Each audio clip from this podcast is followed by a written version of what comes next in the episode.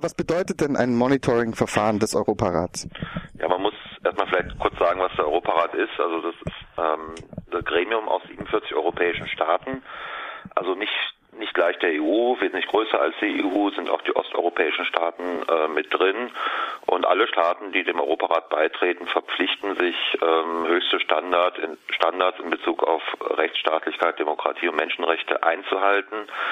Deswegen ist zum Beispiel ähm, Belarus nicht Mitglied des äh, Europarates und äh, da gibt es jetzt in der Parlamentarischen Versammlung ähm, ein Verfahren, ähm, nachdem Staaten gemonitort werden, also wo überprüft wird, regelmäßig überprüft wird, wie ist denn die Entwicklung äh, bezüglich Rechtsstaatlichkeit, Demokratie, Menschenrechte in den, in den Ländern.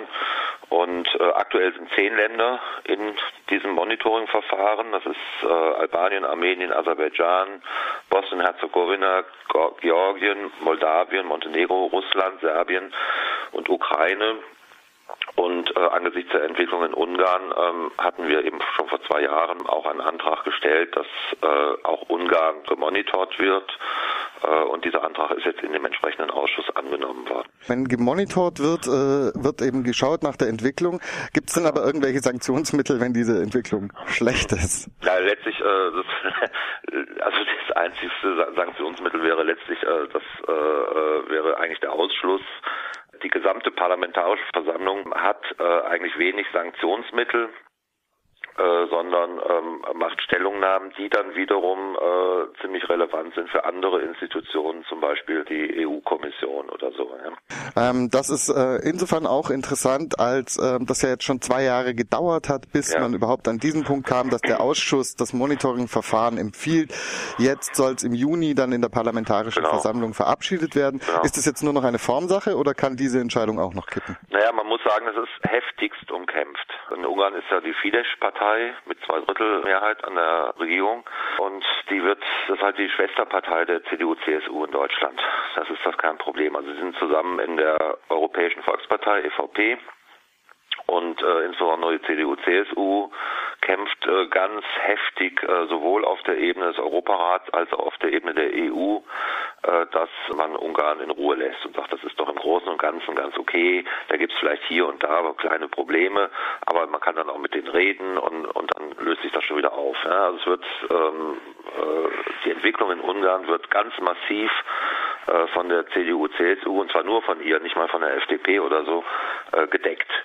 Äh, und das von allen, halt, Entschuldigung, von allen ähm, Konservat von der von Konservativen, Konservativen, in der EU Parteien, auch, auch.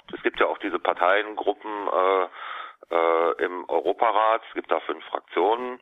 Eine davon ist eben die EVP-Fraktion, eine der zwei Konservativen, es gibt noch eine andere, die EDG, aber äh, die ähm, haben ganz massiv die ungarische Regierung gedeckt äh, haben auch ganz heftig, auch mit allen möglichen Mitteln äh, gegen diesen Beschluss des Ausschusses für die Öffnung des Monitoring-Verfahrens gekämpft und es ist erheblicher Druck ausgeübt worden. Beispielsweise ist es so, dass normalerweise immer zwei Berichterstatter einen solchen ähm, Bericht vorlegen, ähm, wo dann eben eine entsprechende Recommendation ähm, verabschiedet werden soll. Und es gab eine äh, tschechische und eine schwedische Berichterstatterin, die dafür verantwortlich waren. Am Tag, wo das diskutiert und beschlossen werden sollte, ist die tschechische Berichterstatterin aus ungeklärten Gründen zurückgetreten von ihrem Bericht, ist auch nicht erschienen, äh, hat nur eine Mail geschrieben, dass sie nicht mehr dahinter steht und äh, aber ohne weitere Begründung. Das sind so Anzeichen, dass da irgendwas ganz, ganz Merkwürdiges läuft.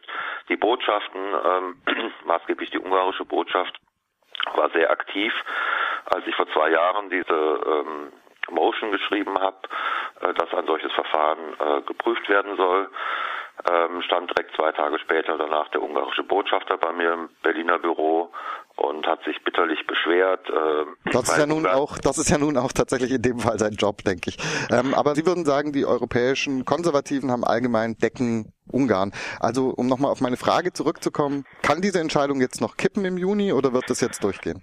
Nö, das wird ein Kampf sein, weil äh, die Konservativen werden ganz massiv mobilisieren dafür.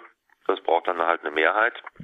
Normalerweise ist es so, dass äh, ich sag mal in 95 Prozent der Fälle werden die ähm, äh, die Beschlüsse des Ausschusses auch in der Versammlung ähm, äh, übernommen, aber es hat auch schon mal Fälle gegeben, dass es gedreht wurde. Das ist durchaus möglich. Also es wird eine heftige Auseinandersetzung in den nächsten Wochen und Monaten darum geben. Das werden wir auf jeden Fall auch weiter verfolgen. Ich hätte jetzt noch eine wesentliche Frage für mich. Man wünscht sich ja eigentlich schon, dass die EU solchen Staaten auf die Zehen tritt, die jetzt wie Ungarn Minderheiten diskriminieren, Grundrechte aushebeln. Ja. Andererseits funktioniert dieser nationalistische Populismus in Ungarn ja auch stark über die Abgrenzung gegenüber der EU. Diese Haltung, wir lassen uns von niemandem was vorschreiben, stärkt ja die Regierung. Ja. Wenn man jetzt sieht, man hat eigentlich überhaupt gar keine Sanktionsmittel, ist dann eigentlich eine Ermahnung von außen und so ein Monitoringverfahren überhaupt sinnvoll? Naja, es ist, darf auf keinen Fall das ein, einzige Mittel sein, aber es ist gerade die äh, ungarische ähm, Opposition, die Menschenrechtsgruppen und so weiter, haben uns auch äh, dringend gebeten, das äh, zu machen. Äh, und ähm, gerade in den Reaktionen der ungarischen Regierung äh, oder auch äh, der anderen Konservativen in Europa merkt man, wie, wie ernst sie das nehmen. Also ich glaube schon, dass das ein äh, sehr, sehr wichtiges Mittel ist und auch ein Signal an andere Institutionen, auch in Ungarn, äh, dass da was gründlich falsch läuft gegenwärtig in Ungarn.